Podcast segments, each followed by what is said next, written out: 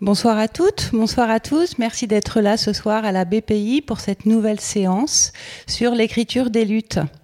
Cette séance a lieu en partenariat avec l'Humanité. Le cycle a commencé avec une séance qui parlait des formes d'écriture des luttes. On a parlé de chant, on a parlé de danse, on a parlé de slogans. Cette euh, séance, vous pouvez la revoir sur le replay de la BPI. Et ensuite, nous avons eu une rencontre musicale avec le groupe Les Vulves Assassines, un groupe punk électro. Et euh, ce soir, nous allons parler de la transmission de ces luttes, de la transmission de l'écrire de l'histoire publique, pardon. C'est une séance un petit peu particulière parce que nous vivons un contexte assez particulier au Centre Pompidou et c'est aussi une séance particulière puisque Mathilde Larère, qui est la conseillère scientifique de ce cycle, ne peut pas être avec nous ce soir, mais nous la saluons Salut Mathilde. D'autre part, Natacha Rudolph, qui devait être présente ce soir, a été retenue par un impératif et ne peut pas être avec nous, et nous le regrettons beaucoup, mais elle est représentée par Laurent Sibien, qui a travaillé avec elle sur sa pièce Lefty, dont il nous parlera. Nous avons aussi avec nous Marilyn Desbiol, a écrit ce merveilleux roman Il n'y aura pas de sang versé, dont elle nous parlera, et Raphaël Meissan pour son, sa BD et son film d'animation Les damnés de la commune. Je vais laisser la parole à Guillaume Mazot, qui est historien, qui enseigne à Paris 1, qui s'intéresse beaucoup au projet de transmission d'histoire publique, qui fait partie de collectifs qui s'occupent de ces questions de vigilance d'enseignement et d'histoire publique. Guillaume, je te remercie et je te laisse la parole. Bonne soirée à toutes et à tous. Merci beaucoup euh, Geneviève. Alors, euh, je vais d'abord vous présenter euh, un petit peu plus nos trois intervenants dans l'ordre d'apparition dans l'ordre où je les euh, interrogerai euh, tout à l'heure et où ils présenteront leur travail qui euh, est à la fois très différent, mais dans lequel il y a vraiment la question de la transmission, de l'engagement et du rapport à, l'histoire et à l'histoire des luttes est évidemment centrale. Donc ils ont, ils ont vraiment bien été sélectionnés par Geneviève et la BPI. Alors tout d'abord Marilyn Desbiol qui, qui est à ma gauche, directement à ma gauche, une autrice qui a fait un travail très très euh, abondant de récits, de romans, de textes, des textes avec des statuts différents d'ailleurs, euh, et dans lesquels la question de l'engagement, de l'engagement dans l'histoire, des personnages, mais de l'engagement dans l'écriture même, dans la langue, euh, je crois, est au centre de ce que vous faites. Et ici, on va plus spécialement discuter d'un livre très récent qui a été publié chez Sabine Vespizer, euh, il n'y aura pas de sang versé, et dont l'histoire tourne autour bah, de quatre femmes.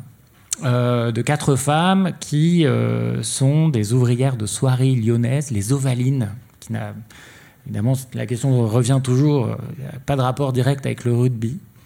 Peut-être vous vous rappellerez ce, ce, fait d'histoire et de littérature qui a eu lieu en 1869, donc au 19e siècle. Euh, et à travers l'itinéraire croisé de ces quatre femmes qui se passent le relais, au sens propre et presque figuré dans le livre, eh bien, on a là une histoire euh, à la fois collective, mais aussi individuelle de femmes, et voilà, qui, qui, dans lesquelles l'écriture pose la question de l'engagement et de ce qu'on fait de l'histoire et de, la manière dont on la transmet, euh, voilà, à travers ces passages de témoins. Euh, alors, Natacha Rudolph euh, devait euh, être là. Alors, déjà, je, fais ce que je dis pas, puisque je devais passer d'abord la parole. je devais d'abord présenter Raphaël Meissan, donc Raphaël Meissan, qui est de formation graphiste. Ça, voilà, je l'ai appris il n'y a pas si longtemps. en tout cas, que, qui est connu et que je connaissais comme l'auteur d'un roman graphique qui s'appelle Les damnés de la commune. Donc, il s'agit de la commune de Paris en 1871. Donc, c'était un roman graphique euh, qui se décline en trois volumes et euh, qui, euh, dont la caractéristique est vraiment de proposer une plongée dans les archives visuelles de la commune de Paris et dans la vision qu'en avaient les actrices et les acteurs. Et, et donc c'est un, roman, un roman graphique assez incroyable de ce point de vue-là et qui traite évidemment de l'histoire et d'une lutte. Et quelle lutte? Celle des communards et des communards.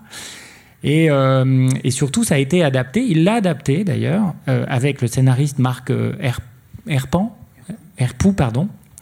Je me lis mal moi-même. et ça a été diffusé sur Arte. Et là, évidemment, donc il s'agit d'un film un peu différent, mais qui reprend les codes visuels en les adaptant aussi, évidemment, à l'image animée. Et là-dedans, et donc il fait en particulier parler une femme qui s'appelle Victorine Brochet. On y reviendra tout à l'heure. Et enfin donc, Natacha Rudolph devait être là, donc elle est euh, comédienne, euh, metteuse en scène. Euh, elle s'occupe d'une compagnie qui s'appelle Ligne 9 et elle est en résidence depuis 2019 au théâtre de la Noue de Montreuil. Donc son travail de théâtre, elle, elle, le fait en questionnant vraiment la question de l'engagement et dans des territoires, notamment depuis assez longtemps euh, la Seine-Saint-Denis, euh, puisqu'elle travaille euh, d'une manière justement dans, ce territoire et en, et, en, et, en, étant très ancrée d'ailleurs avec les actrices et les acteurs de ce territoire. C'est d'ailleurs une grande force, de, à mon avis, de son travail au théâtre. Et on est ici pour parler en particulier de Lefty, Lefty qui a été joué à la MC 93, qui va être reprise d'ailleurs. et qui est adapté de la pièce de Clifford Odets qui s'appelait Waiting for Lefty, en attendant Lefty, euh, qui elle date de 1935 et qui était inspirée par la grève qui est devenue historique, mais avant de devenir historique, on fait ce qu'on fait, et qui était une grève de 1934, c'est-à-dire un an avant, euh, qui impliquait notamment des euh, chauffeurs de taxi new-yorkais. Voilà. Et dans sa pièce qu'elle a écrite avec Laurent Sibien ici présent, qui la représente en quelque sorte, et même très concrètement, le passé et le présent se percutent complètement, puisque c'est une manière de Natacha Rudolph fait intervenir justement des euh, personnels, euh, des, travailleurs, des travailleuses, des lanceurs d'alerte, des chauffeurs de VTC, qui, voilà, le présent a fait éruption dans la pièce, et, c'est une manière de questionner justement la transmission des luttes, le, passé, le présent, etc. Et donc, Laurent Sibien, qui a adapté, traduit aussi, co-traduit peut-être, ou c'est plutôt Natacha Rudolph? Bon mais en tout cas aidé à écrire et adapter euh, cette pièce de Clifford Odets. Donc il est réalisateur de documentaires, grand reporter aussi. Euh, j'en avais entendu parler euh, surtout quand il avait fait Édouard, mon pote de droite, donc un, long métrage, une série plutôt sur Édouard Philippe en 2020. Et puis surtout, il avait travaillé sur La vie douce en 2009, qui était un travail déjà de Natacha Rudolph au théâtre avec un groupe de femmes du Secours populaire. Euh, à Morin sur euh, Orge, euh, voilà, et à partir d'une pièce de, enfin, qui crée, elle, a créé une pièce de Federico Garcia Lorca, donc avec des, avec ces femmes du Secours populaire.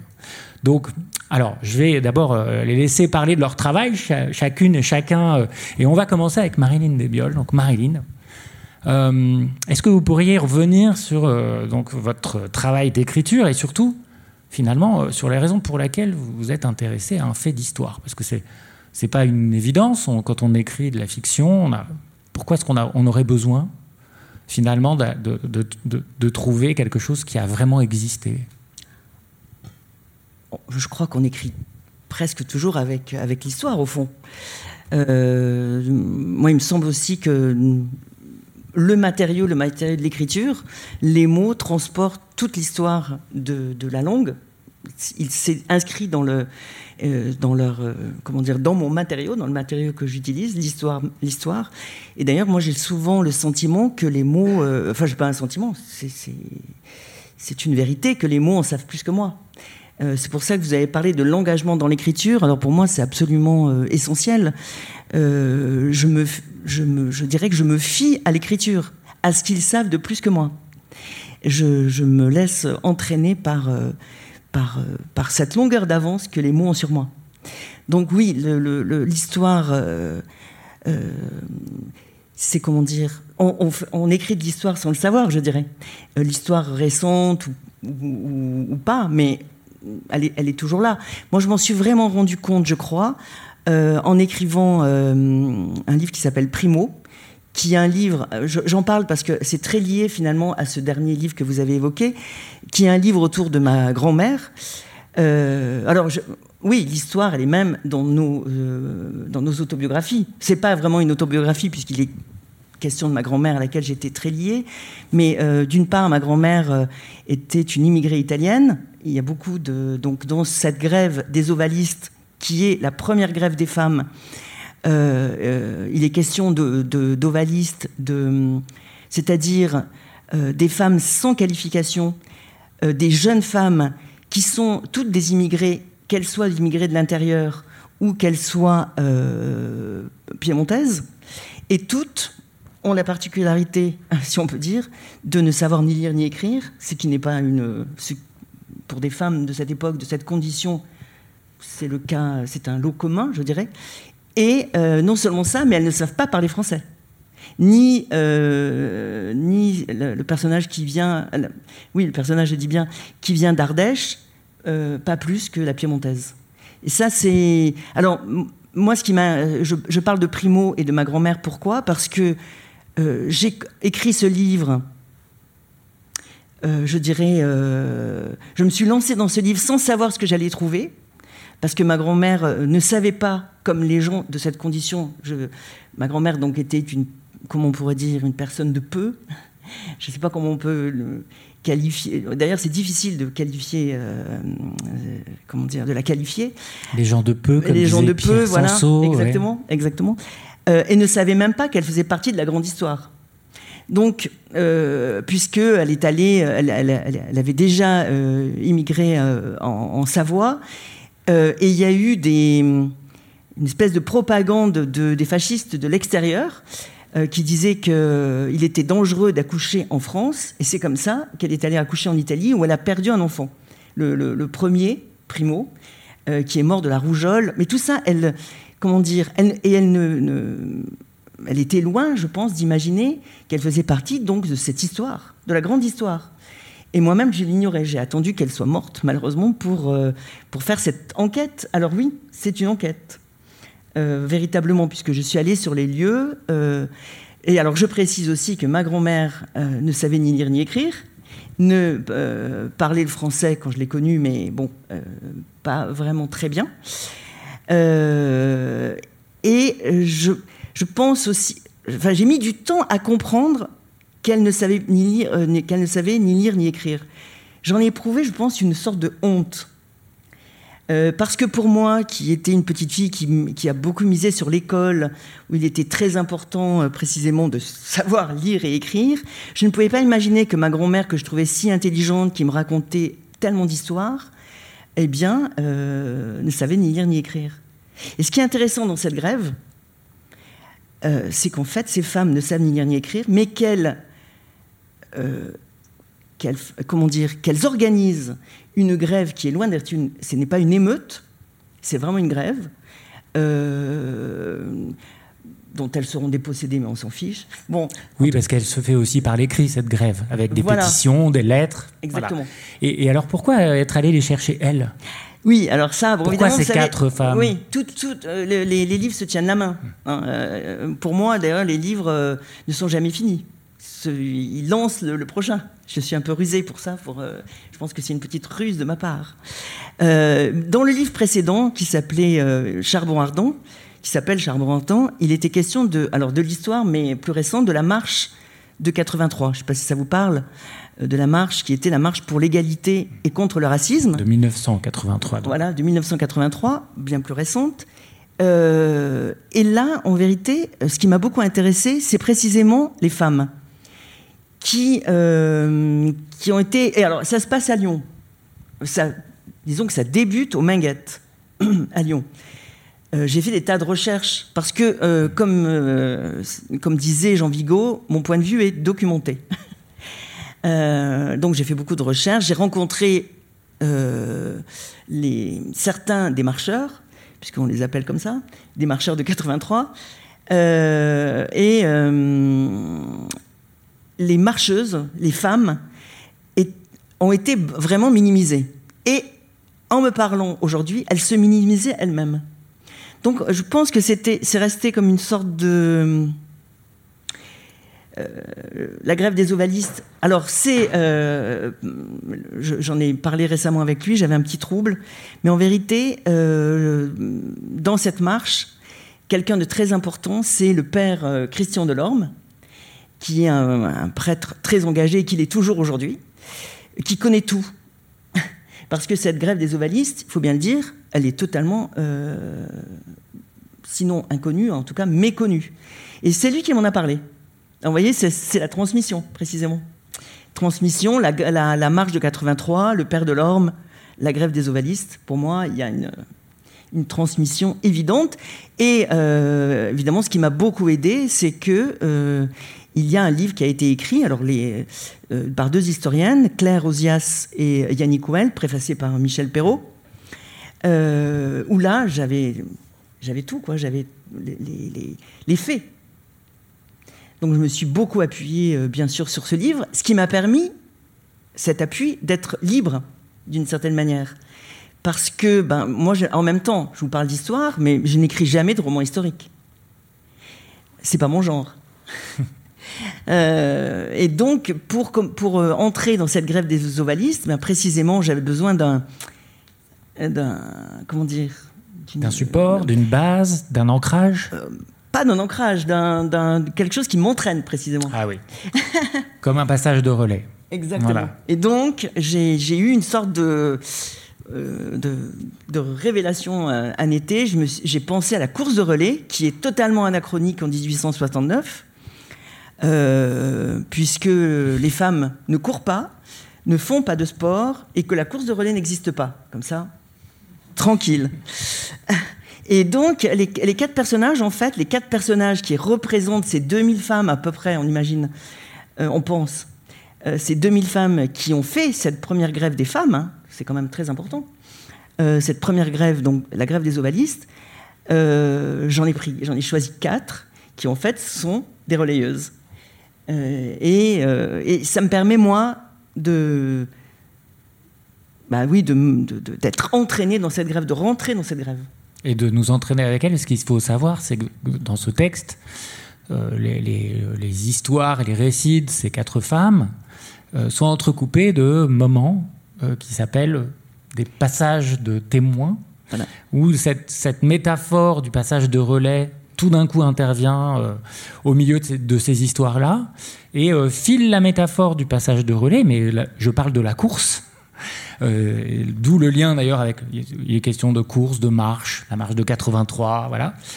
Euh, et, ces passages-là sont des passages euh, complètement structurants de cette sororité-là, qui passe de main en main et qui euh, relance, de même que l'écriture relance en permanence les choses, cette histoire collective. Et d'ailleurs, je crois que vous aviez choisi un passage qui, est justement l'un de ces passages de témoins. que vous allez nous faire nous partager. Oui, ben là c'est juste, c'est juste avant euh, que l'on débouche, si on peut dire, dans, la grève et dans les manifestations, parce que euh, justement, la grève, qu'est-ce que c'est? C'est une mise en mouvement du corps, c'est ces corps de femmes, ces femmes qui sortent enfin de leurs ateliers, qui envahissent la rue, ce qu'elles ne font jamais.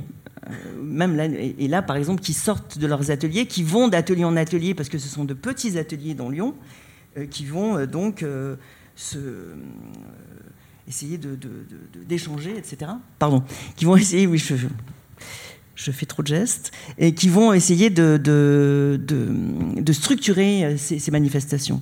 Alors là, euh, c'est un petit passage qui s'appelle Ligne d'arrivée.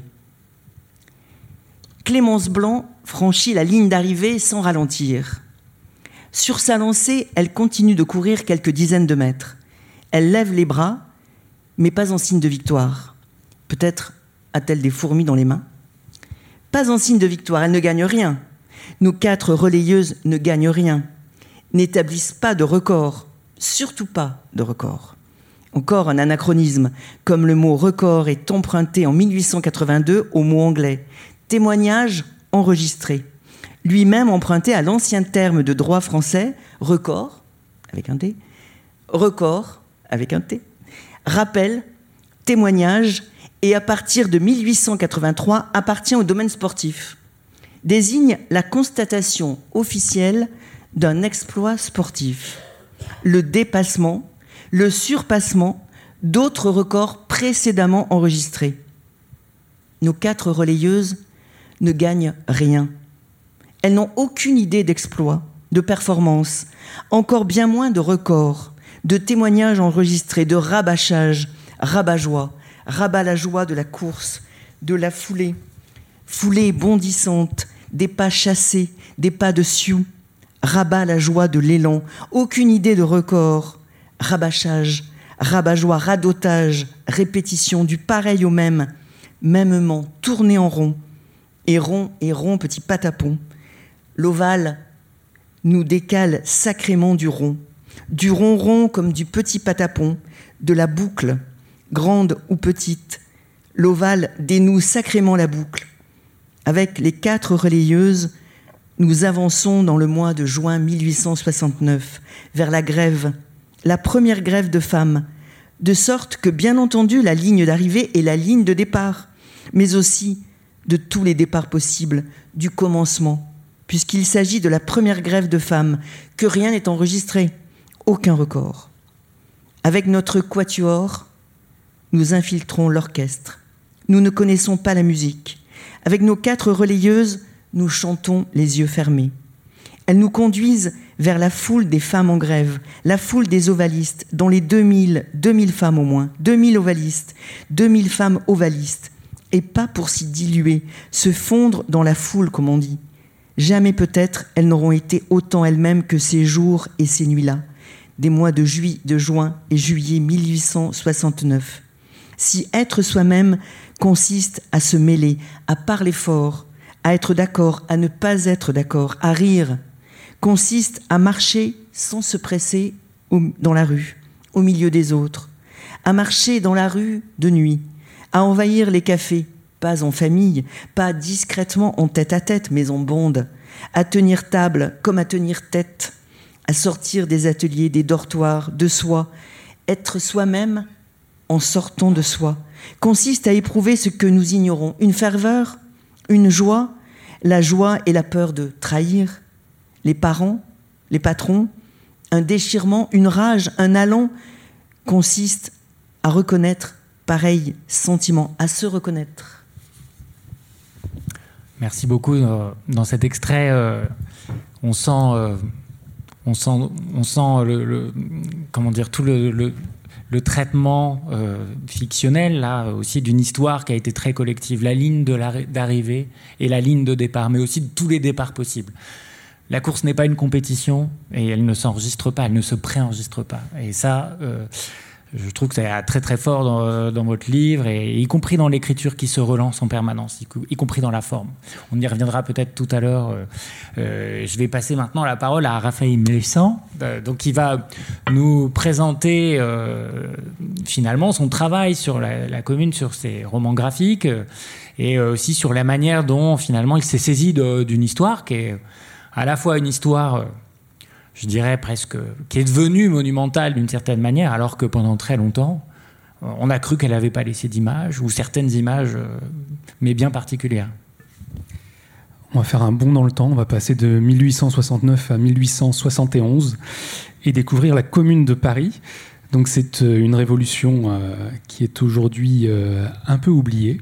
On parle beaucoup de la Grande Révolution française, 1789, et on ne sait pas trop ce qui s'est passé au 19e siècle. Une révolution avec un petit R, comme l'écrit euh, Marilyn Desbiol dans son livre, par rapport à la révolution avec un grand R, celle de 89. Évidemment, ça, c'est un peu faux d'un point de vue historique, mais voilà, c'est resté comme ça dans les mémoires. Moi, la Commune de Paris, c'est une histoire qui ne m'a pas été transmise, justement. Euh, que je n'ai pas apprise à l'école, que je n'ai pas vue euh, au cinéma ou à la télévision. je l'ai découverte quand j'avais une vingtaine d'années. Et J'en ai fait trois euh, bandes dessinées et un film par la suite. J'ai mis euh, dix années pour réaliser tout ça. Et je m'interrogeais avant la rencontre de savoir comment euh, est né ce projet, d'où c'est venu. et, en fait, c'est venu de beaucoup plus loin, d'Amérique latine j'allais dire d'Argentine parce que l'actualité m'y fait penser, mais d'Amérique latine en général. Euh, j'avais fait des voyages en 2004, 2005, etc., un peu plus, plus tard, euh, des longs voyages de six mois, deux mois, trois mois, et euh, où j'avais observé l'effervescence révolutionnaire dans ces pays, au Venezuela avec Hugo Chavez. J'avais assisté à, l'élection du, premier amérindien en, Bolivie, Evo Morales. Il y avait eu d'autres acteurs euh, de gauche. Il y avait vraiment un mouvement qui était très fort dans ces pays. Et puis je suis revenu en France. Je suis revenu dans mon quartier de, Belleville à Paris, au nord-est de Paris donc. Euh, et, puis j'ai trouvé ça un peu terne. Je me suis, je trouvais ça un peu ennuyeux. Et, je me suis demandé où je pourrais trouver dans ma propre histoire, et non seulement dans l'histoire des autres, très loin de moi, matière à, espérer un peu. Et c'est dans la commune de Paris que j'ai trouvé cet espoir à travers un, hasard. Euh, j'ai commencé mes recherches et j'ai découvert que dans mon immeuble, à Belleville, avait vécu un communard qui est aujourd'hui totalement inconnu, mais qui s'appelait Lavalette, qui était membre du comité central de la garde nationale, ce qui était un rôle très important à l'époque pour euh, ce mouvement révolutionnaire.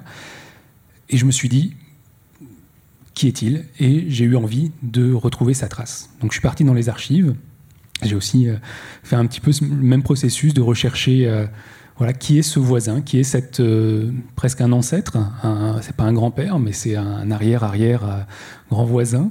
et petit à petit, j'ai découvert qui il était, et puis ce qu'était cette révolution, qui est aussi une grande révolution, qui n'a duré que 72 jours, deux mois et demi en 1871, mais qui a marqué toutes les, toutes les luttes qui ont suivi en France, mais aussi dans le monde. Euh, qui a été source d'inspiration. Et je voulais faire ça sous la forme d'une bande dessinée. Quelle aurait-il euh, Sous la forme d'une bande dessinée. Le problème, c'est que je ne sais pas dessiner. Euh, et la, solution que j'ai trouvée, c'est dans les archives de découvrir des dizaines, des centaines, des milliers d'images qui étaient gravées dans les journaux. C'était, on appelait ça les gravures, les estampes.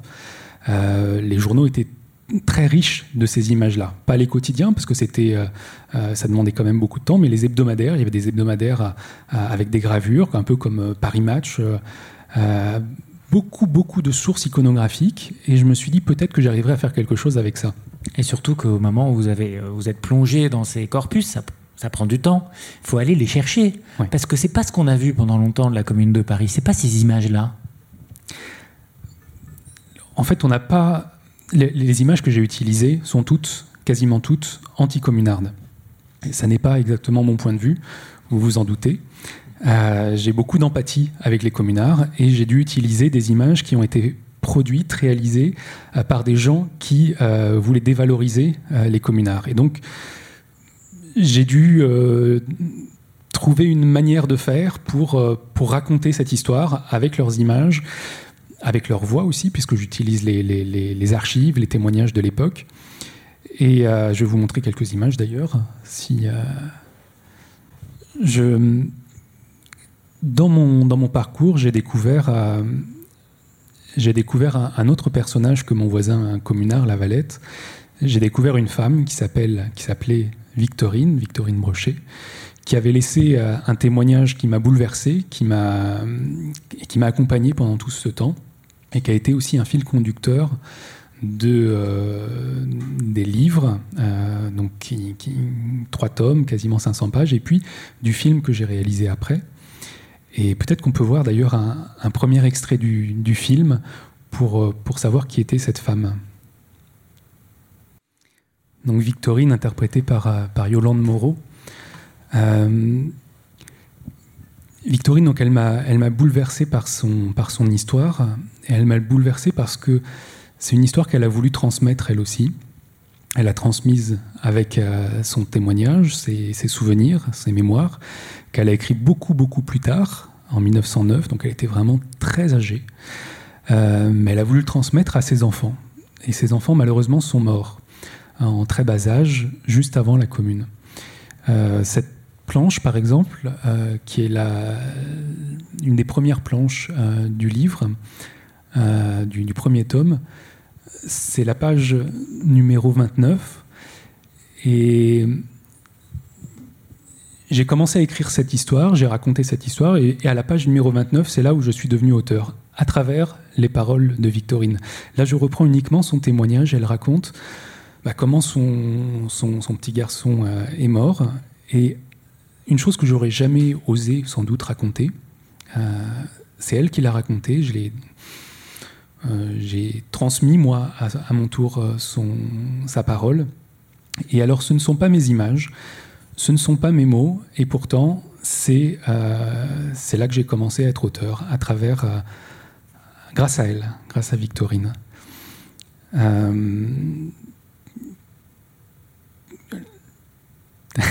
Excusez-moi, je suis ému quand, quand je, me replonge dedans. et donc, je l'ai fait sous la forme d'une bande dessinée, je disais. et en, réutilisant, donc, par exemple, des images, des gravures, euh, comme celle-ci, qui est une seule et unique gravure que vous pouvez voir sur cette page. Vous la voyez en haut à droite en, plan large, et puis après il y a des plans serrés sur différents personnages que je fais parler. Alors c'est un peu trop petit pour qu'on puisse euh, lire euh, ce qui se dit, mais on est dans, une, dans une salle où les, gens sont en train de un bar où les gens sont en train de, discuter et c'est une femme qui va qui va parler de, des droits euh, que les femmes obtiennent enfin euh, à cette époque grâce à, la Commune de Paris. Et puis euh, je fais parler à, un vieillard tout en bas qui, qui est enfin, qui enfin est content que les, les, orphelins de, de, personnes non mariées puissent avoir des droits, lui-même étant orphelin.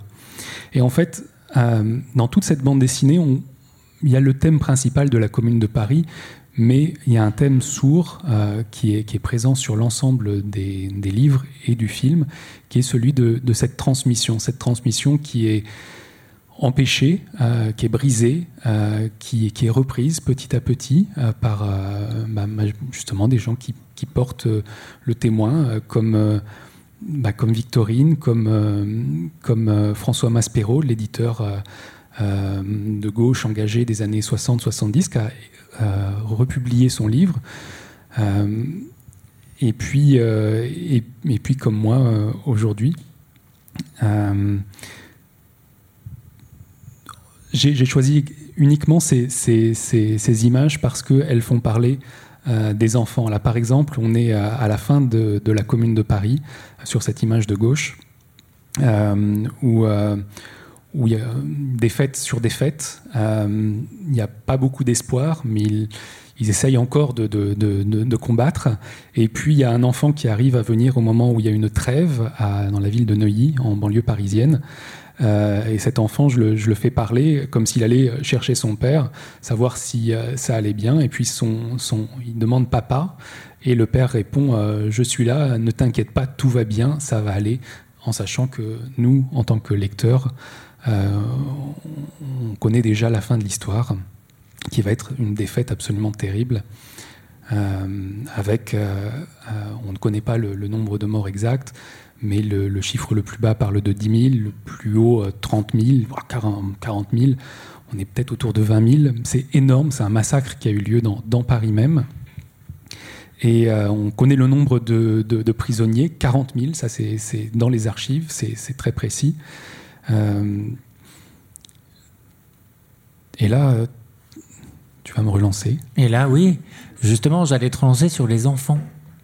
Pourquoi les enfants euh, Est-ce que c'est parce que tu t'intéresses à tout, même, même les acteurs subalternes? Parce que même la commune, comme tout mouvement révolutionnaire, comme tout événement révolutionnaire, elle produit ses héros.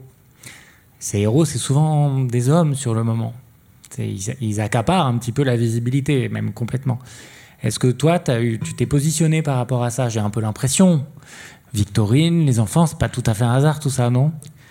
Alors de manière consciente, euh, j'ai choisi de ne pas parler des grandes personnalités de la commune. Surtout une qui est euh, Louise Michel, donc elle apparaît euh, en filigrane. Une grande femme. Voilà, quelques, il, en faut. il y a quelques grandes personnalités qui apparaissent, mais qui sont en arrière-plan, qui sont des personnages secondaires. Moi, mes personnages principaux sont des inconnus donc Victorine, la Valette et d'autres qu'on rencontre au fil des pages.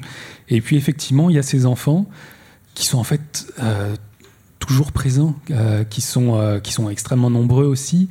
dans le film, j'ai même centré autour du, bataillon des enfants perdus, donc le, qui n'est pas le nom exact du bataillon dans lequel était Victorine, c'était le, les défenseurs de la République, mais il y a un autre bataillon qui s'appelait effectivement le bataillon des enfants perdus, et pour euh, j'ai fait une sorte de fusion euh, poétique ou, euh, comme dans un rêve où, où elle est membre de ce, ce, bataillon. D'ailleurs, on peut voir un deuxième extrait si vous voulez bien.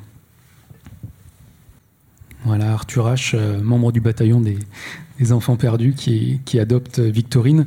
Et, et dans, dans, les bandes dessinées, voilà cette image-là, par exemple, on est à, la fin de la semaine sanglante on est dans, le, donc dans ces rues de Paris où, où l'armée entre, massacre, et maintenant elle a terminé de massacrer et elle arrête. Elle arrête et elle emmène dans les prisons à Versailles. Et donc on voit une femme qui est séparée de, son enfant euh, et, pour moi, elle est vraiment symbolique de, à la fois du travail que j'ai fait, mais surtout de, cette histoire euh, dont nous avons été euh, séparés. Nous sommes cet enfant perdu de la commune. nous sommes séparés, nous sommes comme déchirés de, cette histoire. Et c'est à travers les livres et, le film ce que j'avais voulu faire, ce que j'ai voulu faire de, tisser les liens avec, euh, avec notre passé et ces gens qui, euh, avec lesquels nous sommes liés. De renouer ces liens, pas comme ces liens qui attachent, euh, avec des liens qui libèrent, comme la maison d'édition le sous-entend. En tout cas, merci. je pense que du coup, on saisit bien quand même. Je ne sais pas si certaines ou certains d'entre vous l'ont vu, les, ont lus, ces romans graphiques, ou ont vu le film, mais à quel point ce travail de montage est considérable. Euh, je veux dire, c'est euh, de, montage, de sélection d'images, et à quel point ce travail de montage des, textes aussi, des mots, euh, en fait, ça, ça, devient une œuvre à part entière dans laquelle, voilà, c'est de la transmission, mais il y a quelque chose de la création artistique là-dedans, évidemment aussi. Bon, ben merci. on va passer au troisième, à notre troisième invité. donc, qui est Laurent Sibien, qui va nous parler du travail qu'il a effectué avec Natacha Rudolph, donc cette pièce Lefty. Oui, euh, effectivement, euh, je, remplace euh, Natacha, qui est vraiment la maîtresse d'œuvre de, de, ce projet Lefty avec lequel auquel je, collabore. donc, à, l'origine de, ce projet, il y a, il y a effectivement une une pièce de théâtre américaine de 1935 d'un auteur très peu connu en France qui s'appelle Clifford Odets. Et, Il n'était même pas traduit en fait si j'ai bien compris, à, partir du moment où il l'avait travaillé. Absolument, absolument, oui. Ce texte qui s'appelle Waiting for Lefty, qui est un, de ses premiers textes, il en a écrit pas mal, après il était scénariste à Hollywood. Euh, mais euh, donc, en fait, moi, il se trouve qu'en tant que, voilà, je suis effectivement réalisateur de documentaires, mais avant ça, j'ai longtemps œuvré comme journaliste, grand reporter, notamment pour Arte, j'ai pas mal travaillé une époque sur... Euh, sur euh, la question des, luttes sociales aux États-Unis et de l'histoire du syndicalisme américain. Et, euh, j'ai entendu parler de ce texte dont je, n'avais pas connaissance et, j'en ai parlé à Natacha, on l'a cherché, on s'est rendu compte effectivement qu'il n'y avait pas de traduction. depuis, on s'est rendu compte en fait, qu'il il avait déjà été joué en France à la fin des années 40 avec Antoine Vitesse qui jouait dedans. Et puis au début des années 80, mis en scène par Marcel Bluval, mais, il n'y avait pas de traduction qui était restée. Donc on l'a commandé, euh, voilà, et, on l'a traduit. Et, la particularité de ce texte, c'est très rare, c'est un texte qui se passe, dont l'action se passe euh, le temps d'une réunion syndicale. Je, vous propose euh, un premier extrait, il y en aura plusieurs, comme pour avoir un peu une idée de à quoi ressemble la pièce quand même. Donc là, c'est le texte de Clifford Odets. Voilà, ça c'est le texte de Clifford Odets. C'est vraiment le début de la pièce. Et, donc ce, personnage-là qui, est, au centre du plateau, euh, euh, c'est un leader syndical qui euh, est face à, qui essaie de, convaincre en fait des, des, chauffeurs de taxi euh, euh, de, de, ne pas se mettre en grève. Et alors c'est inspiré effectivement d'une grève réelle qui a eu lieu en 1934 à New York, une, grande grève des chauffeurs de taxi de New York. alors évidemment, ce n'est pas du tout une pièce anti-syndicale. je précise, mais c'est vrai que c'est très important de, connaître le contexte à la fois de, économique. Hein, on est dans la, dans, la dépression, enfin dans la crise de 29 aux États-Unis euh, et, politique. Euh, Clifford Odets, c'est un dramaturge d'une troupe de théâtre qui s'appelle le Group Theater, qui est euh, active durant toutes les années 30 à New York, dans lequel commenceront des gens comme Elia Kazan, par exemple. et il est proche du Parti communiste. Et, dans, à travers cette pièce, en fait, c'est un appel au, renouveau syndical. Et on est dans une période de grande conflictualité, de, jeunes militants socialistes, communistes, anarchistes, etc., qui bousculent euh, la vieille bureaucratie syndicale de l'American Federation of Labor, qui en effet est un syndicat assez conservateur, euh, proche du patronat, proche du pouvoir politique. Qu'on voit ici à l'œuvre. Voilà, donc c'est le méchant est un syndicaliste, mais en réalité c'est pour euh, et, c'est effectivement ce qui se passera dans toutes les années 30 aux États-Unis avec les, les, grandes grèves, notamment 36-37 dans l'automobile, et voilà. Et donc, euh, euh, donc l'histoire de, cette pièce, de la pièce de, Clifford Odette, c'est euh, donc ça se passe vraiment le temps de cette réunion syndicale et ils attendent Lefty, le Lefty du titre, qui est le président d'un comité des travailleurs euh, et, ils l'attendent. Euh, et en attendant, du coup, les, ça, fonctionne comme des flashbacks, c'est-à-dire des scènes intimes, euh, l'intime et, le politique se croisent, où tour à tour, les, membres de ce comité de travailleurs viennent raconter ce qui les a menés à la lutte. Alors pour l'un, c'est un chauffeur de taxi qui n'arrive plus à joindre les deux bouts et c'est sa femme qui lui dit mais, mais réveille-toi, bats-toi. Un autre, c'est un jeune chauffeur qui n'en peut plus, il voudrait épouser son amoureuse mais il n'a pas les moyens. Il y en a un autre, ils sont tous chauffeurs de taxi, mais d'autres ont eu des métiers avant. Il y en a un, il était euh, chimiste dans une usine où visiblement on fabrique des armes et euh, il a refusé d'obéir à l'ordre de son patron. Et il y en a un quatrième, il, était médecin euh, juif et il a été licencié en même temps qu'on fermait le service qui qui soignait surtout les pauvres parce qu'il n'était pas assez rentable. et donc euh, ça, c'est la pièce de, de, de, de Clifford Odette. Et, quand, elle, quand, elle, a lu cette pièce, Natacha a eu, a eu vraiment l'intuition euh, que qu'il était vraiment possible de la faire écouter aujourd'hui. Alors à, l'époque, elle venait donc effectivement de, prendre la tête d'un petit théâtre à Montreuil et, elle avait pris comme thème de travail, euh, les, de, ce thème de recherche finalement pour son théâtre, le travail, les oppressions et les luttes. Et, et son idée, c'était de, de de, faire donc résonner les luttes de cette pièce avec les luttes d'aujourd'hui, de faire comme une irruption euh, du réel de lutte d'aujourd'hui dans les luttes de, ce, de, ce, de cette pièce. Et je vous propose un deuxième extrait de cette irruption du réel. C'est qui ce, c'est qui ce Uber Donc, c'est l'irruption du présent euh, qui est matérialisé d'ailleurs euh, sur scène hein, par un fil rouge qui, mmh. qui au bout d'un moment est traversé.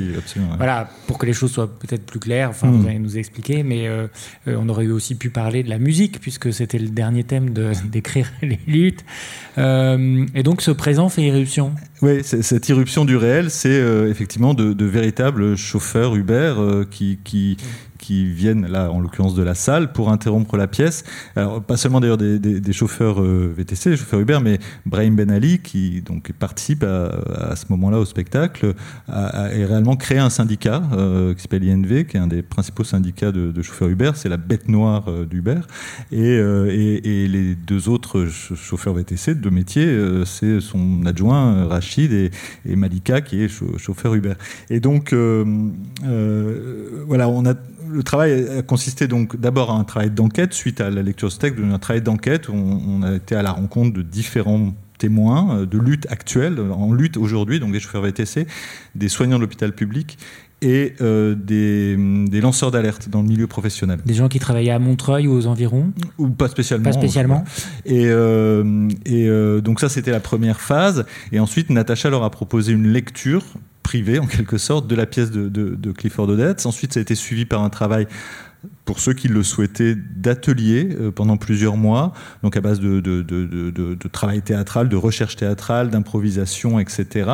Euh, et à partir de ce que, de ce que eux, réagissaient finalement à ce texte, euh, il y a eu effectivement un travail d'écriture, de nouvelles scènes qui viennent qui rentrent dans la, dans, dans, dans la, dans la pièce d'Odette. Voilà. C'était ça vraiment le, le, principe.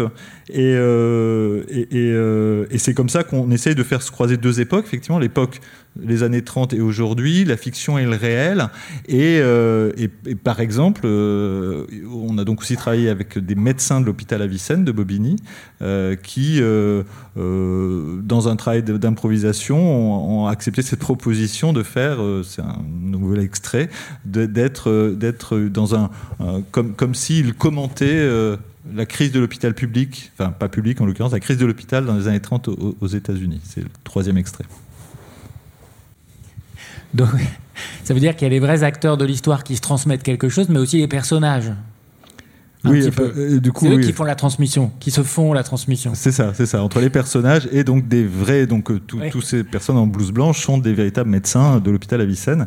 Euh, donc les, images là que, que, que, que, je peux vous présenter, c'est, ont été captées donc à Bobigny à la MC 93 en février dernier à l'occasion de, donc, d'une présentation d'une d'une étape de travail. Hein. on appelait ça un laboratoire, mais c'est très proche de la forme finale de la mise en scène telle que l'imagine Natacha, parce que c'est encore un travail en, cours de création, c'est-à-dire avec une scénographie extrêmement légère.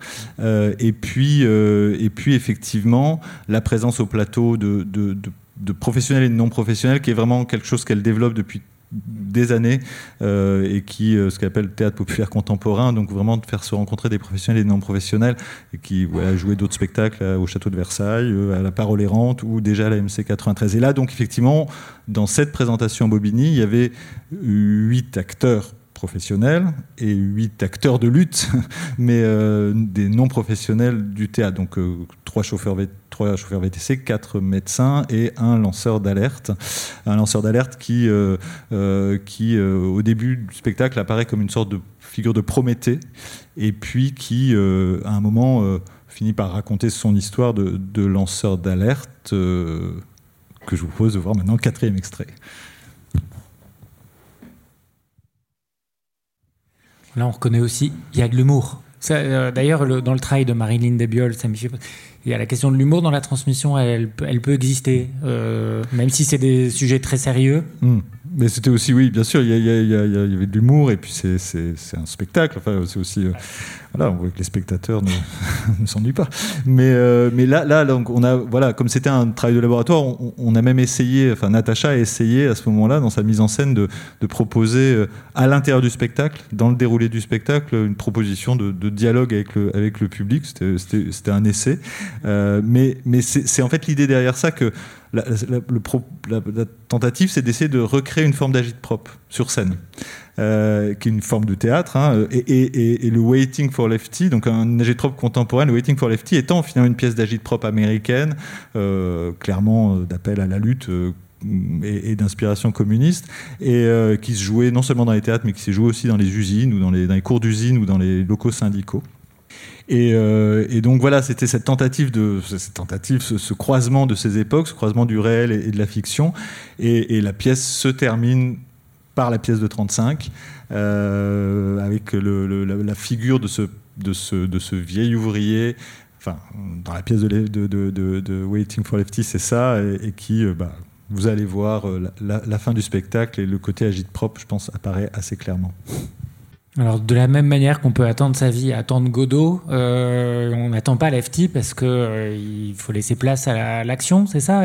D'ailleurs dans le public, on voit un point qui se lève, non ah Oui, il y a plusieurs points qui se lèvent. Alors c'est vrai qu'on était en, en, plainte dans les manifs euh, contre la réforme des retraites, donc il y avait collectivement, euh, sans doute. Euh, on est dedans, là, un peu. Absolument. Et, effectivement, ce qu'on comprend, c'est que le lefty de, du titre, en fait, a été assassiné. Donc, effectivement, n'attendons pas lefty, qu'on pourrait traduire par gaucho. Donc, n'attendons pas gaucho. et allons-y, quoi. Ouais. Bah, merci, allons-y. Alors, du coup, je vais faire interroger un petit peu. On a un petit, un petit temps de discussion euh, après, euh, après les présentations du travail de, chacune et de chacun, finalement, dans vos trois euh, parcours et travaux, expériences, je me demande si, quand on transmet quelque chose d'une histoire des luttes, en, faisant de la création artistique, puisque c'est ça, qu'on soit dans la littérature, dans la bande dessinée, ou les films, ou même le théâtre, est-ce qu'on veut, est-ce qu'il y a de l'ordre d'une réparation? Un peu présomptueux. Euh, oui, enfin, comment dire? Moi, c'est vrai que j'ai à cœur, mais euh, je, reconnais, bah, c'est un peu dans nos trois travaux finalement, j'ai à cœur de, parler des, inconnus au fond. De, de, enfin, de leur donner, de leur donner voix peut-être. Vous avez cité euh, Michel Perrault par exemple, qui est une bah, historienne. Oui, c'est ça. Bah... voilà, pour dessiner le. Bien sûr, bien sûr. Euh, et, et c'est vrai qu'au moment même où je. Par exemple, j'ai écrit un livre sur euh, un. J'oublie son nom.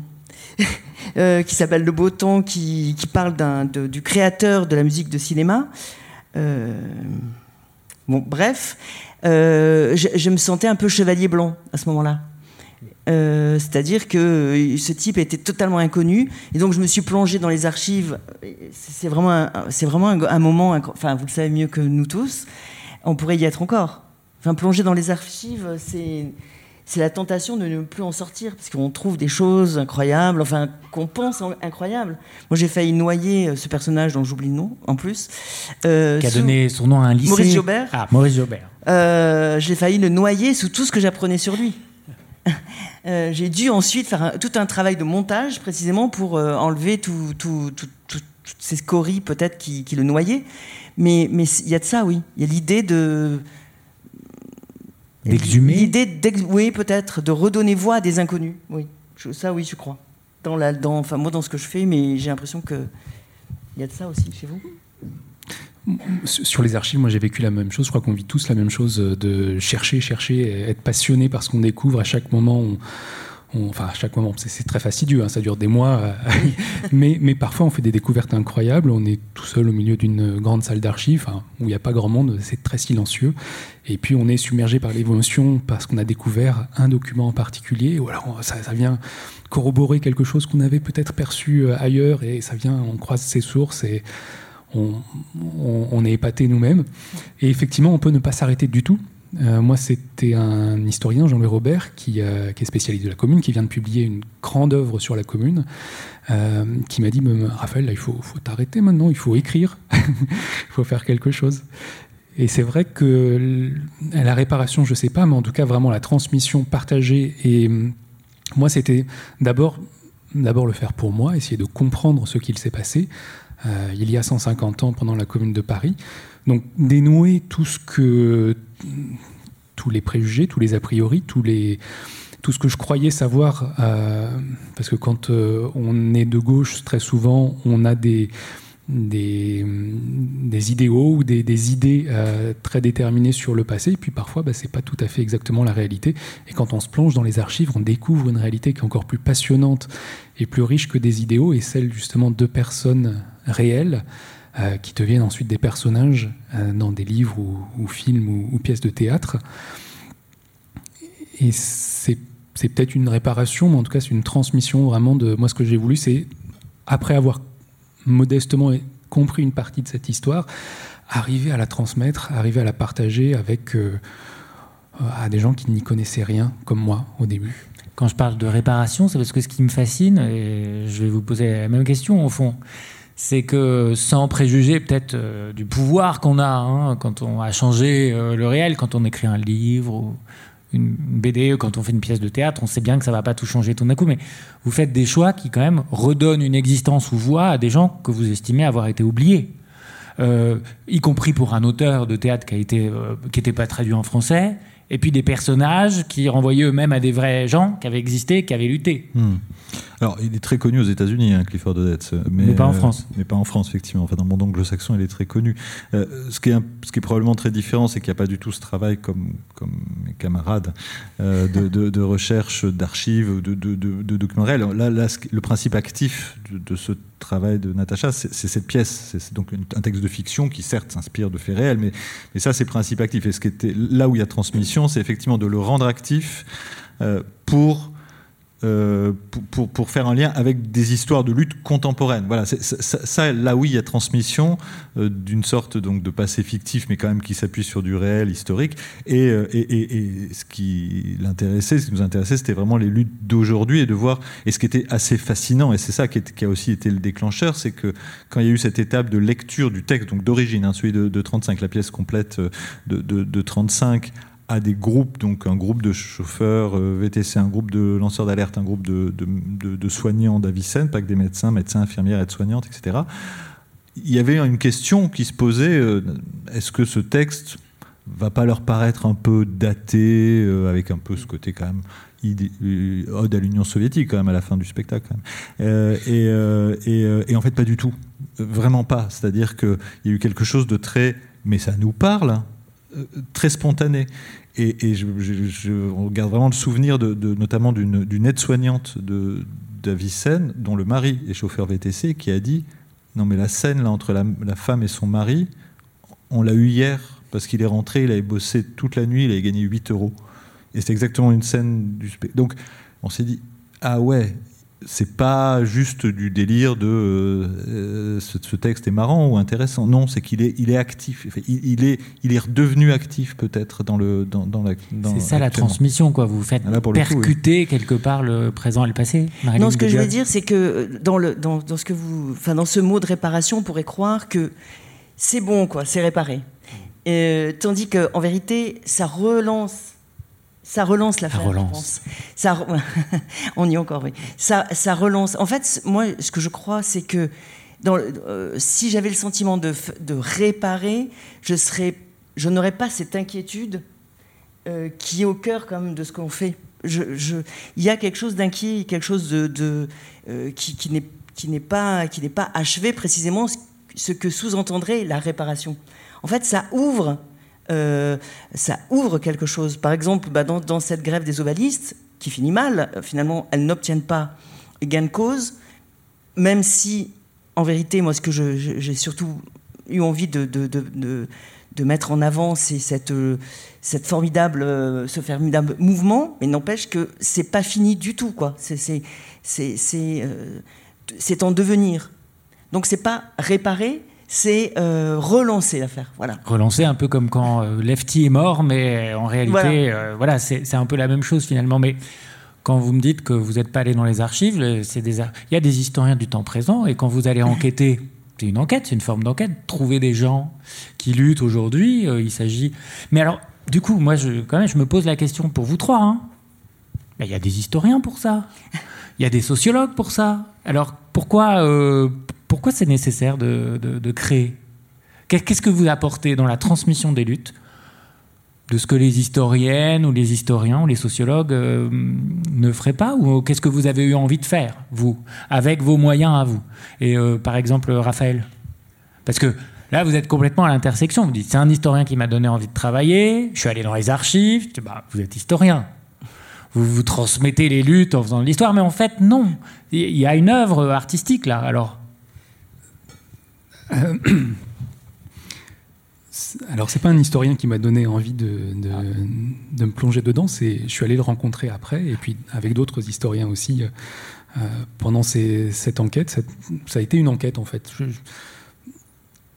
ça a été le plaisir d'une enquête. Ça a été vraiment le plaisir de découvrir quelque chose euh, par moi-même en tant que simple citoyen, simple parisien. Euh, sans formation euh, particulière, euh, de, découvrir qu'on pouvait retrouver notre propre histoire. C'est comme de la généalogie. On, a beaucoup de gens qui font de la généalogie pour retrouver l'histoire de leurs ancêtres. C'est exactement pareil. 11 millions en France, selon les statistiques officielles.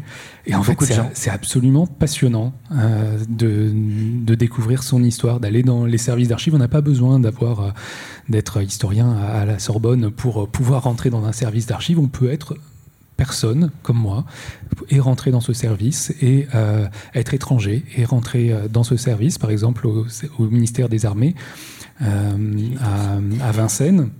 Quand je faisais mes recherches, il y avait une Algérienne qui cherchait sur l'histoire de la guerre d'Algérie des, documents. voilà, tout le monde peut chercher, c'est très simple. Mais pourquoi en faire une œuvre artistique en fait? Pourquoi en faire une, une, bande dessinée par un livre d'histoire? C'est ça et, un, et un film. Ça, pourquoi ça m'intéressait pas trop de faire un livre d'histoire, pardon. pourquoi? Parce que c'est plus dur à transmettre, on va être lu par moins de gens. on sait, hein, quand on, le plaisir. on a écrit des livres d'histoire. Peut-être que si la différence, c'est que, en fait, euh, on ne sait pas à l'avance. Enfin, moi, je sais que quand je, je, je, ne, je, ne, je, ne, sais rien de, de cette, euh, de cette, je n'ai pas la formation d'un historien. Hmm. Donc, je ne sais pas à l'avance. C'est ça qui est, c'est ça qui rend euh, le, le, le trembler peut-être s'il y en a un c'est aussi une ambition de la création, c'est que moi, je ne sais pas d'avance. Euh, souvent, je commence un livre, je ne sais même pas ce que euh, je, sais même pas ce que je vais trouver. Même s'il y a de l'enquête, même s'il y a de l'histoire, etc. C'est un pari. Euh, c'est pas le cas de l'historien quand même. J'espère. oui et non. Oui, et oui euh, bon, euh, Heureusement qu'on ne sait pas à l'avance ce qu'on va dire à la fin. Michel Perrault, dans ce livre merveilleux qui, est La Mélancolie ouvrière. Donc c'est une historienne euh, notamment donc, qui est existante, mais qui est une historienne des femmes, des mouvements des prisons, etc. Et donc beaucoup de subalternes. des, acteurs ou des actrices subalternes, jugées comme subalternes de l'histoire. Mais ce qu'elle dit, c'est qu'elle a aussi inventé l'histoire de Lucie Baud. Elle a beaucoup de documents, mais elle a aussi un travail. En, vérité, ben, euh, les historiens servent aux écrivains et vice-versa. Donc ça veut dire que quand on, quand on décide de faire de la création artistique à partir de la documentation, c'est parce qu'on est plus libre? Oui, moi, c'est vraiment ça l'idée de départ. C'est j'ai l'impression que le, la production des historiens est très bridée, très cadrée, très euh, pas en liberté du tout.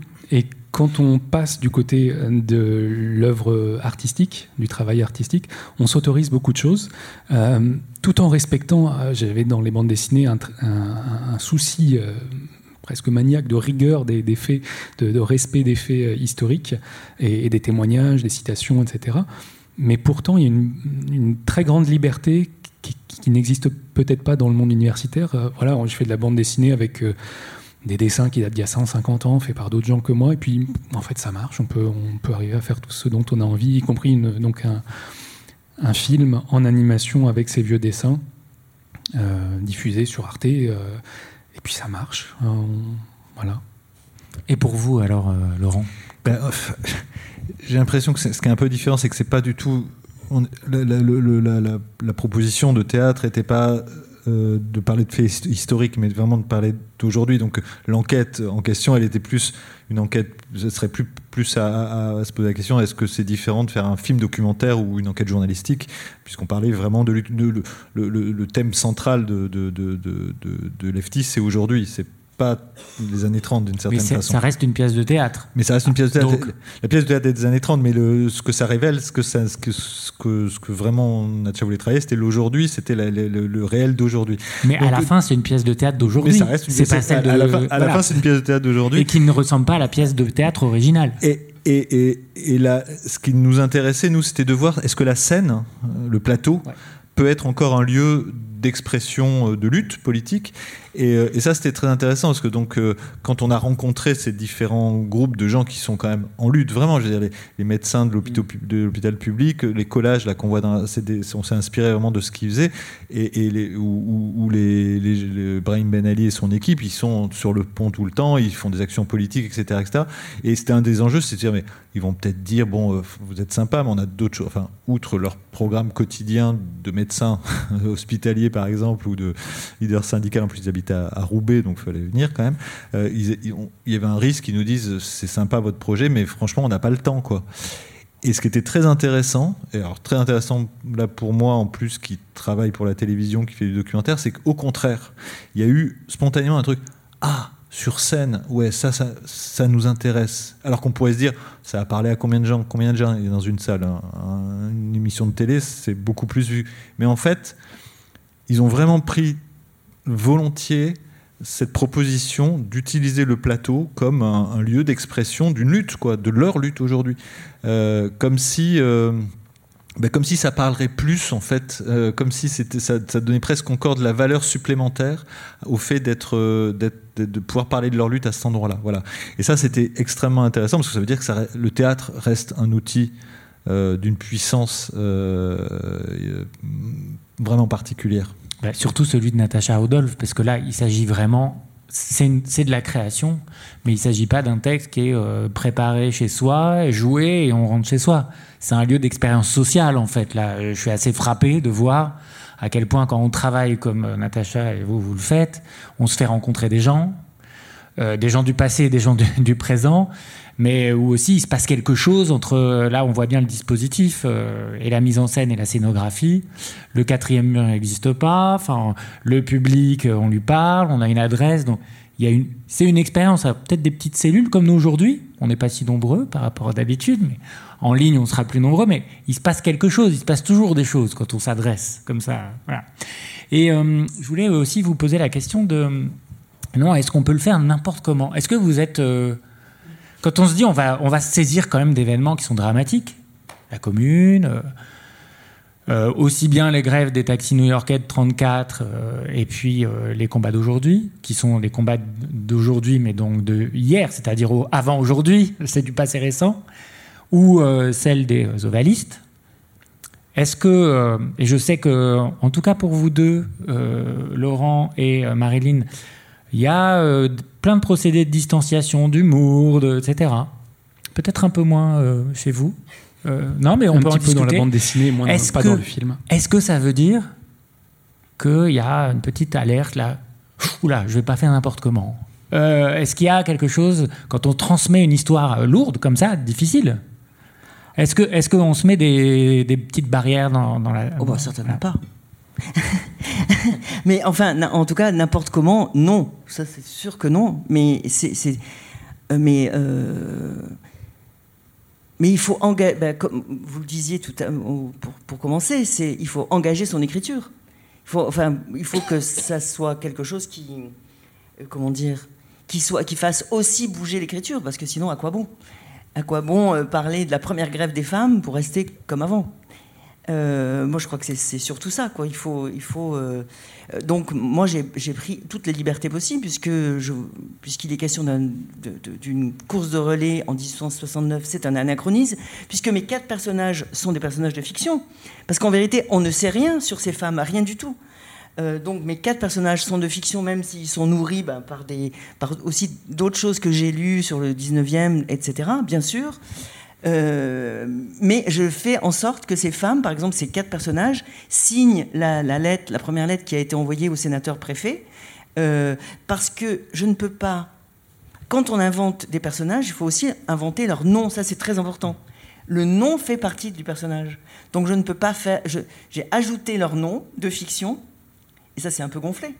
Un historien ne pourrait pas Bah faire oui, ça. et puis même en, vach- même en tant qu'autrice, on pourrait se dire ah bah non, je vais pas me permettre Ah de si, faire bah ça. ça, ça, oui. Vous savez, euh, il y, a- il y a certains auteurs euh, euh, qui, disent bah, avec, avec certains événements de l'histoire, on peut pas trop tricher. Ah, ça, c'est vrai. Je me permettrais pas de, de tricher avec ça. Non, mais ça, bien sûr que les faits sont les faits. Je ne vais pas inventer. En plus, quelle idée parce que Je pense à Laurent Binet dans HHHH. Il dit pourquoi inventer non, des mais moi, je suis d'accord personnages? aussi.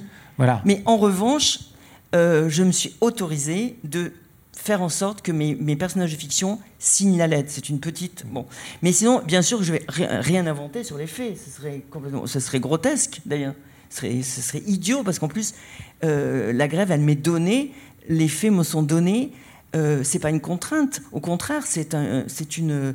Pour moi, c'est une, c'est une explosion, quoi, de, de, de, quelque chose de nouveau que je ne connaissais pas avant. C'est, pour moi, c'est extraordinaire. Je ne vais pas, surtout pas changer quoi que ce soit. Mais moi, j'ai cette liberté d'introduire de la fiction. Et vous, Raphaël Messon, est-ce que vous avez. Parce que on sent que vous adorez la, la commune et vos personnages et, et les, les gens.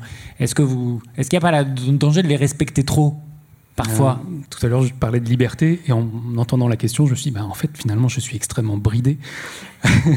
je n'avais pas cette liberté. Euh, je, je- je portais effectivement un poids énorme en racontant cette histoire. C'est vrai quand euh, j'y repense. On peut le comprendre. Euh, Il y a eu du sang versé. Ben oui, euh, je, Et beaucoup. Je, je- je disais que je, ne me suis pas autorisé dans la, la bande dessinée à, à changer une virgule un- d'un fait, euh, d'une citation. De, c'était extrêmement important pour moi et c'est vrai que c'était peut-être aussi pesant. J'avais pas cette liberté de Marilyn.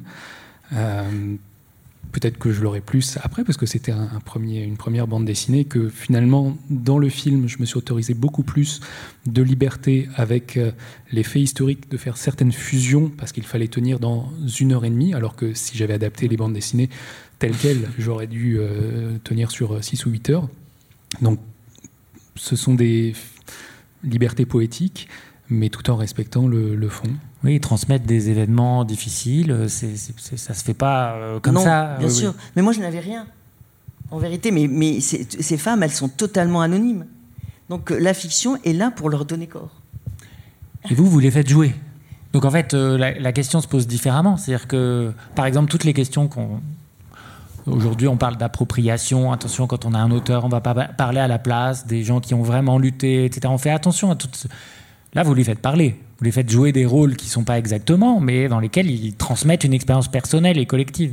Ah bah, oui, là pour le coup, j'écoutais ce que vous disiez sur inv- inv- inv- inventer des noms, par exemple. Là, c'est eux, ils parlent en leur nom. Brahim Ben Ali, c'est vraiment Brahim Ben Ali. Euh, euh, voilà, il est là en son nom propre euh, sur, scène, et les médecins, ils s'appellent par leur prénom, qui sont leur, leur vrai prénom. Euh, après, voilà, la scène par nature, provoque un effet de distanciation, même sans convoquer Brecht. mais, mais oui, bien sûr. Et ça, du coup, on est quand même dans un monde, voilà, quand on est sur scène, le public sait que tout ce qu'il y a devant les yeux, c'est fictif. Et en même temps, dans ce fictif, il y a du réel qui est porté par ces corps et ces histoires, et, où il n'y a pas de doute que, ah oui, c'est bien eux qui parlent, quoi. Euh, c'est pas des acteurs qui jouent leur rôle là. Ça, c'est très important. Donc, du coup, on joue sur. Enfin, Natacha, à ces endroits-là, joue sur énormément de, passages entre. Euh, donc, ça crée une distance, et en même temps, c'est bel et bien, euh, bel et bien des personnes en lutte que le spectateur a face à lui. Une transmission de passage. Je crois qu'il est temps d'ailleurs de donner la parole au public. Euh, si euh, voilà, donc la parole est ouverte. Ils sont là pour nous, pour vous, trois auteurs et autrices. Et donc euh, voilà, s'il y a des, des questions, on peut y aller maintenant.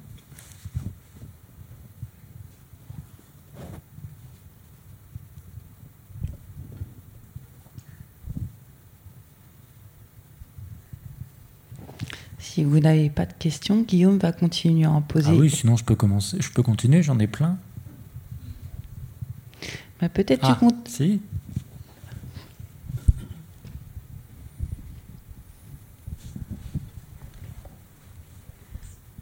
Ben merci pour ces présentations qui mettent en appétit.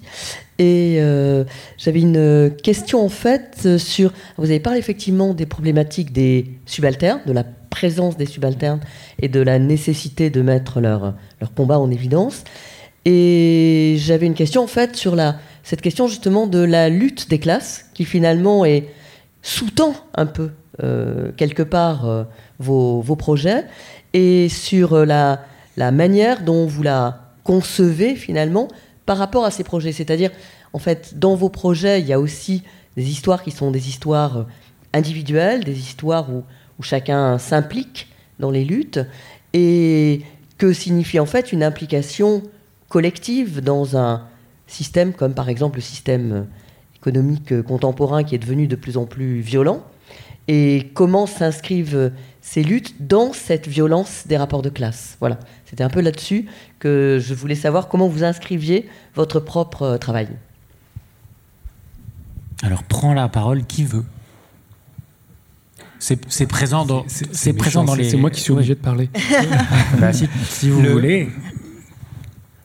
Moi, j'ai essayé justement de, me, de prendre de la distance.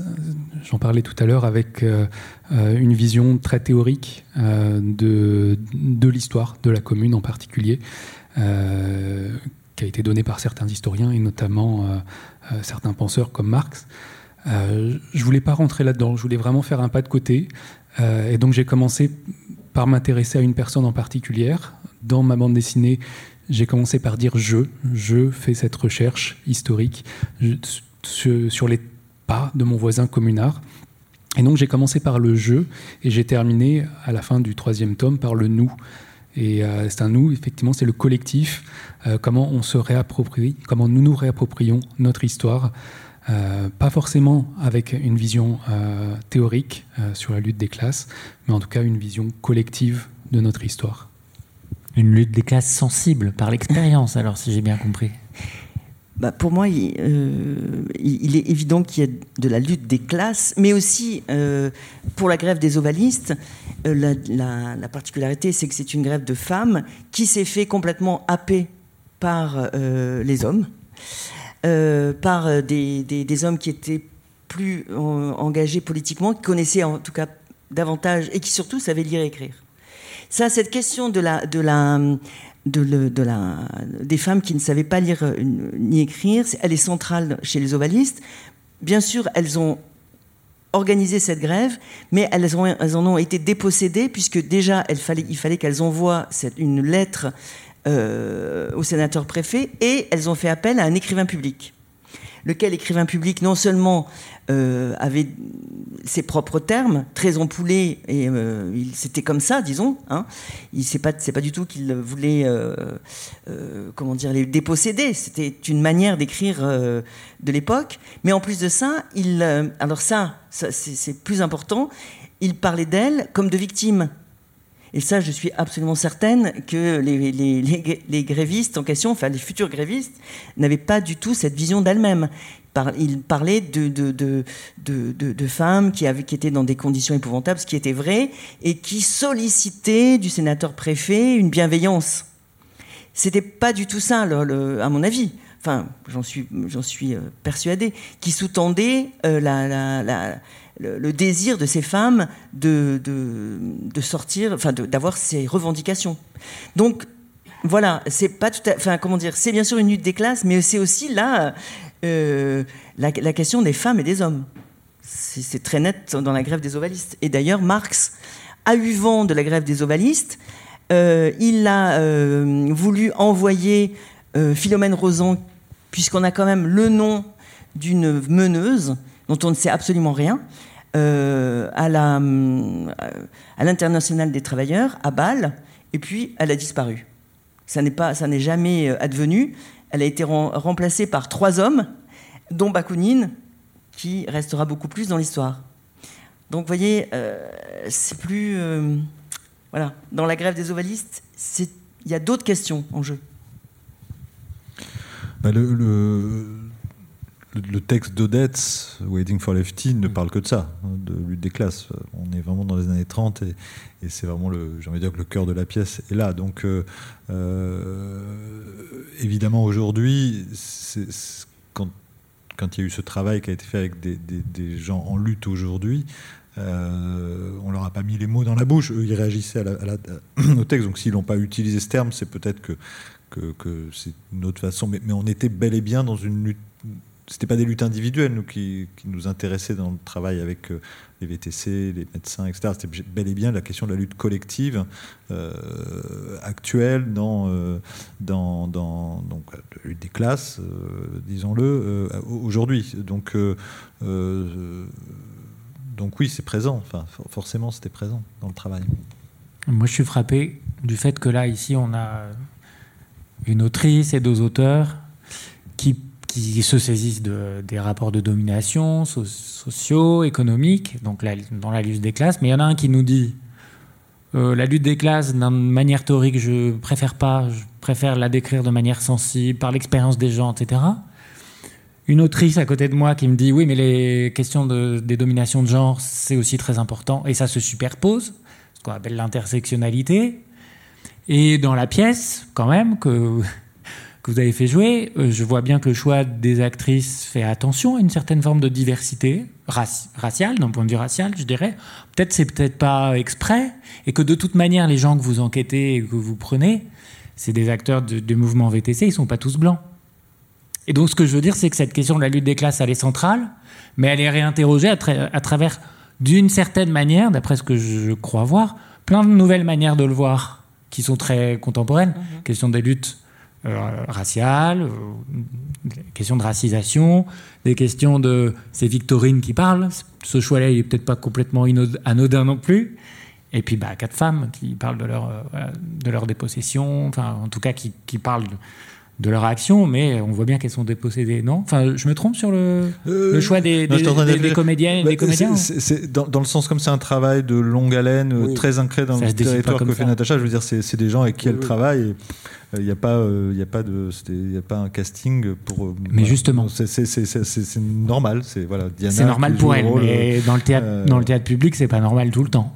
C'est un travail de voilà. Encore une fois, c'est un travail très ancré depuis de nombreuses années. Euh, dans des quartiers, euh, par exemple, mais, mais, pas, mais, pas, que. Et voilà, c'est comme ça que les rencontres se font et que à la fin. Euh, Donc la lutte des classes, elle est là.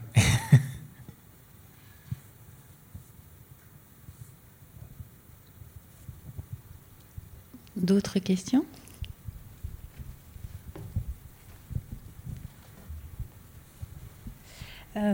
C'est juste une question plutôt pour la, la pièce de théâtre c'est pas trop déprimant en fait. Je veux dire, euh, en fait, on a une pièce de théâtre des années 30 euh, sur les grèves des chauffeurs de taxi euh, et qui aboutit à ce qu'il advient aujourd'hui.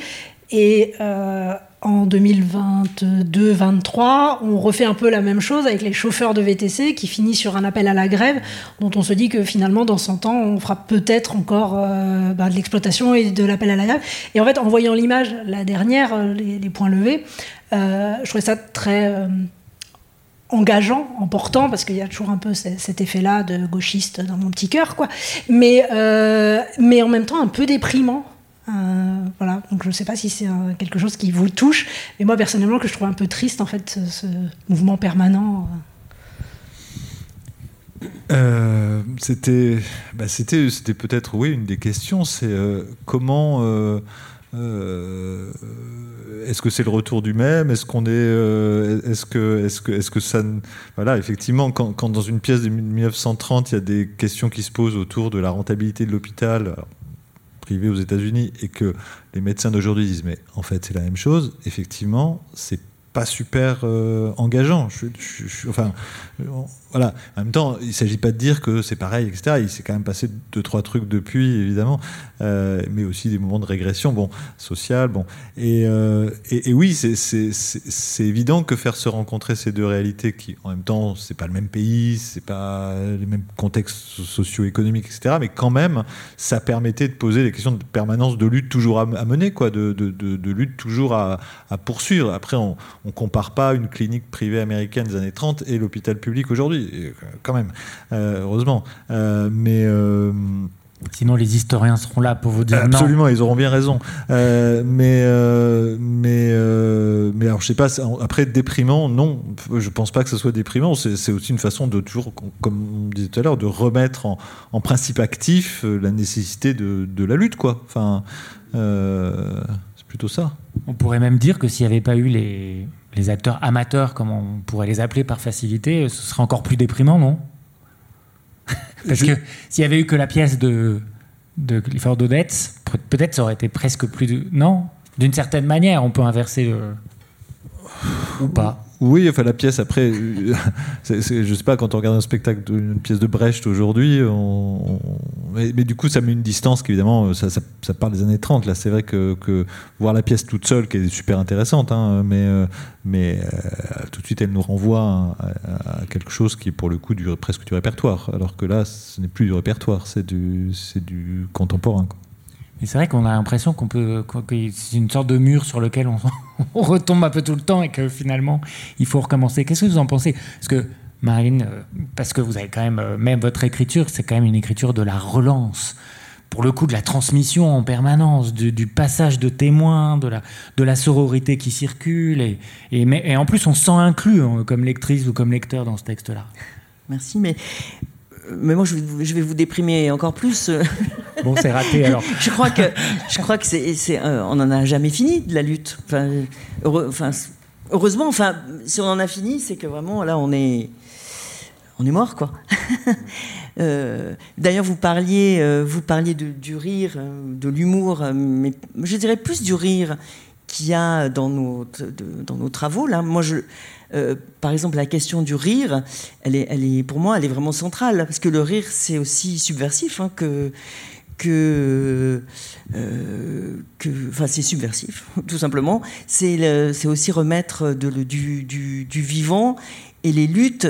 Euh, on le sait bien, hein, les manifestations, c'est pas que des que des que des punitions qu'on s'inflige. Hein. On rigole vachement dans les manifs. par exemple.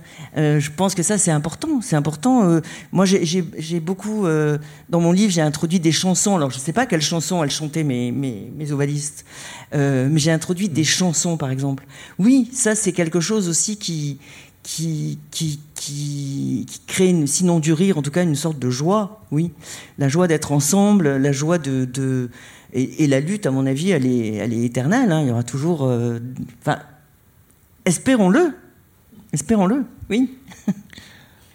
oui, je voulais rajouter un truc, c'est que euh, dans une expérience comme celle de, ce travail, l'FT, euh, euh, il y a eu un moment toute une réflexion sur la convergence des luttes, enfin, ce fameuse expérience de convergence des luttes, et à la petite échelle d'un spectacle de théâtre, j'ai envie de dire qu'elle a eu lieu, parce que par grâce à cette proposition de, de, théâtre de Natacha, se sont rencontrés des chauffeurs VTC, tous d'origine maghrébine, euh, issus des classes populaires, des médecins de l'hôpital Avicenne, donc plutôt des gens, euh, et euh, des lanceurs d'alerte qui sont tous plutôt des salariés venant du, secteur privé, parce que c'est eux qui en général sont, ont, à, connaître des problèmes de corruption, des choses comme ça qui, contre lesquels ils s'élèvent, et des acteurs de théâtre, qui sont aussi des individus, qui sont aussi... Voilà. Et il y a eu des moments incroyables de discussion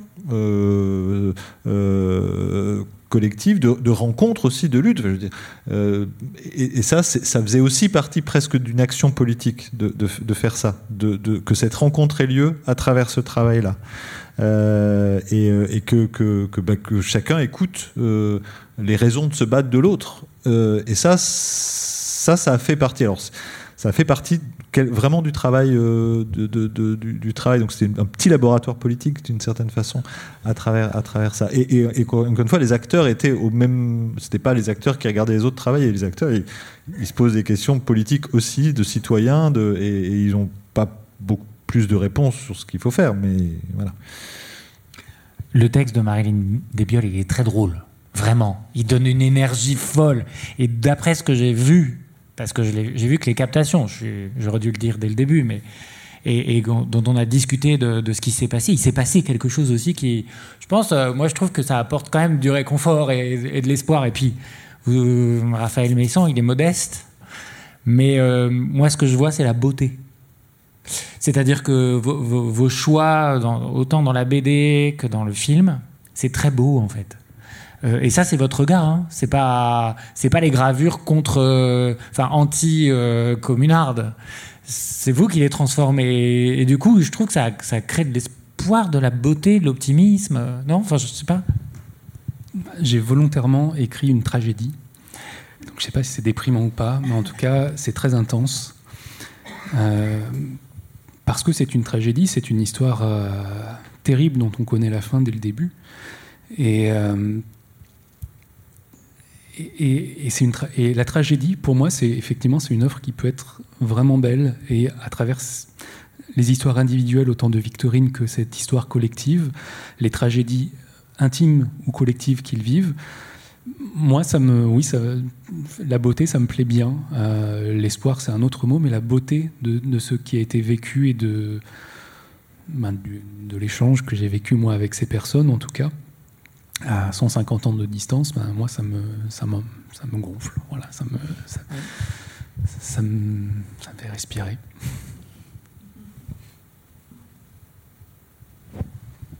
Est-ce que vous avez encore une question avant qu'on s'arrête? Moi, c'est une question bête.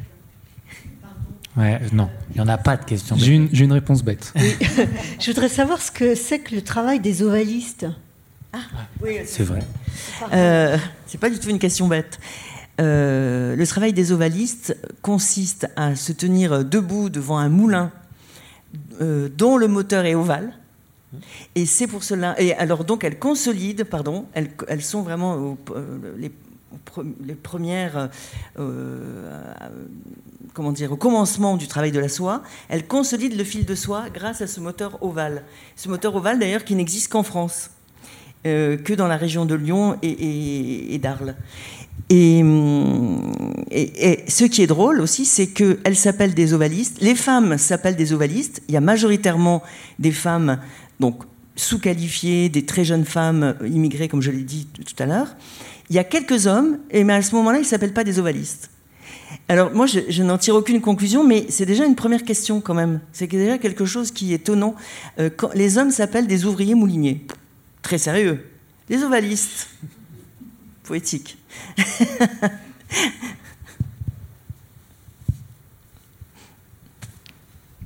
Est-ce que vous avez encore une question ou est-ce qu'on conclut? Guillaume, tu veux dire un mot de conclusion ah, euh, Laurent. Juste une précision, parce que évidemment, les livres, on peut les lire, les pièces de théâtre, quand elles ont été jouées, on ne peut pas les voir, mais elle sera. la, création définitive est prévue la saison 24-25, euh, donc dans un an, à Bobigny, euh, à Montreuil, euh, probablement dans l'Essonne, et puis a quelques autres dates. Donc il y aura, des occasions de voir le spectacle définitif. Là, c'était encore une fois une étape de travail. Ah, on espère, on a, on, a hâte. Alors je vous remercie tous les trois d'être venus. Je crois que ce, j'espère que ce soir on n'était pas trop déprimant, en plus dans ce moment de, de grève d'une partie des personnels du Centre Pompidou. Et oui, il y a des gens qui continuent à travailler, à, créer à partir des luttes et à, et à transmettre quelque chose de, ces expériences-là. Euh, Et ils sont là, et franchement, quand on les lit, quand on les voit, quand on discute avec eux, c'est vrai que parfois on peut être un peu découragé, mais en même temps, on est là pour, s'entraider justement et pour se raconter les choses. Peut-être pas réparer, parce que la réparation c'est pas possible, euh, et, euh, mais au moins pour que ça continue d'exister d'une certaine manière et, à travers euh, différentes formes. Voilà, même si. même s'il s'agit aussi d'une nouvelle forme de lutte finalement à transmission. Et on remercie beaucoup Geneviève de Maupou et la, la BPI pour, pour avoir organisé ce troisième temps d'écrire les luttes. Merci Guillaume, merci à vous tous. Merci Marilyn, merci Laurent, merci Raphaël et merci à vous pour vos questions. Avant qu'on se quitte, je voulais euh, dire deux, trois choses. Euh, cette euh, table ronde est organisée par la Bibliothèque publique d'information. Donc vous avez une bibliographie entre les mains et en tout cas vous pouvez trouver tous les livres dont on a parlé à la Bibliothèque publique d'information.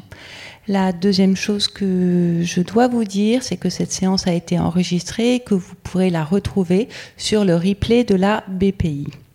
Enfin, nous nous retrouvons le 6 décembre, qui est un mercredi, non pas un lundi, à 19h, pour parler de l'étude des luttes avec euh, Carole Chabu, qui dirige la bibliothèque Marguerite Durand, Daniel Tartarkowski, qui étudie les mouvements sociaux, qui est une grande historienne, et euh, Fabien Jobard, qui est un sociologue, politologue, qui parle de la répression des luttes. Cette euh, table ronde sera animée par l'historienne Fanny Gallo.